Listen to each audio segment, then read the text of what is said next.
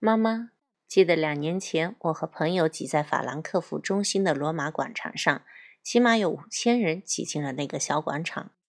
我们用力挥舞手里一面巨大的国旗，五千人在等候从韩国和日本参加世界杯足球赛回国的德国国家队。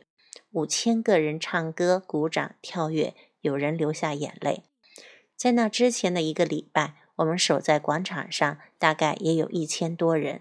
守在广场上一个超大屏幕前看决赛，所有的人都在喊、在唱、在哭、在笑，这感觉很奇怪，好像突然之间，作为德国人是一件被容许的事。更奇怪的，你竟然还可以流露出你的身份和你的感情来。从哪里说起呢，妈妈？你知道爸爸是挺爱国的，你曾经不以为然，而他的爱国，我想和爷爷有关。爷爷他的父亲随着德国部队在苏联战场打过仗，而爸爸的叔叔在从列宁格勒撤退的冰天雪地里失踪，所以我其实是受到爸爸某个程度的影响，可以说是以德国为荣的。但是因为纳粹的历史，我很小很小的时候就知道这种荣的情感是错误的，是不可以流露出来的。你记不记得，我小学的时候就很喜欢看各种统计指标。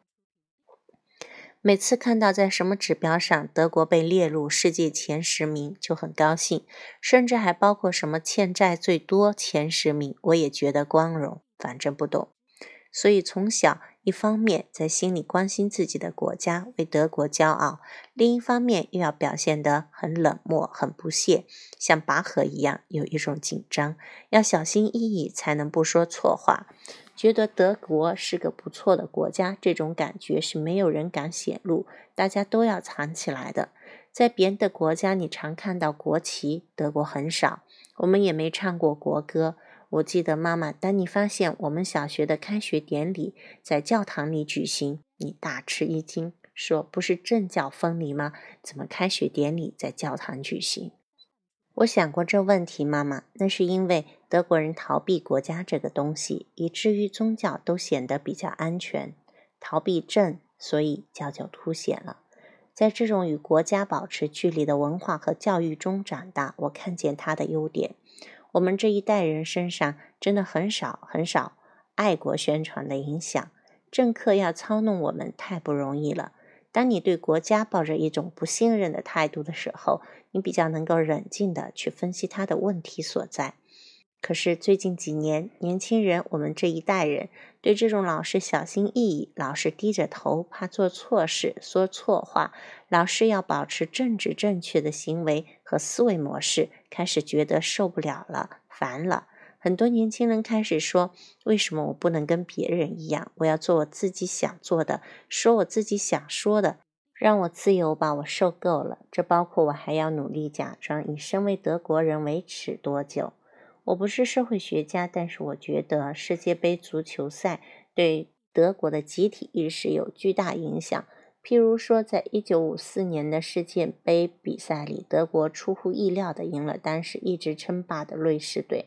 你想想，一九五四年的德国人自信心多么低落，自我感觉多么坏呀！二战的失败和耻辱才结束没多久，这场比赛使德国人重新发觉：咦？我没那么烂，我竟然还可以啊！这一两年来，我有个感觉，好像德国文化像浪头一样起来。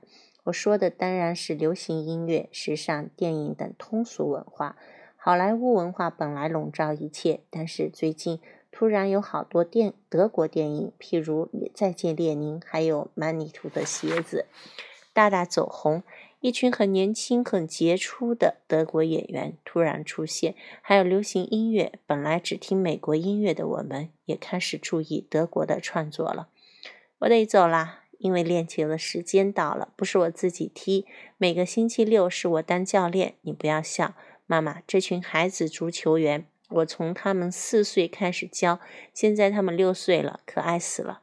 而且训练他们踢球能让我自己放松，忘记功课的压力。跟他们在一起使我很快乐，更何况我觉得我对他们有责任呢。给你偷窥一下我和一个朋美国朋友昨晚的晚上交谈，你可能觉得有一点意思。路易斯跟我同年，在波士顿读大一。二零零四年十月五号。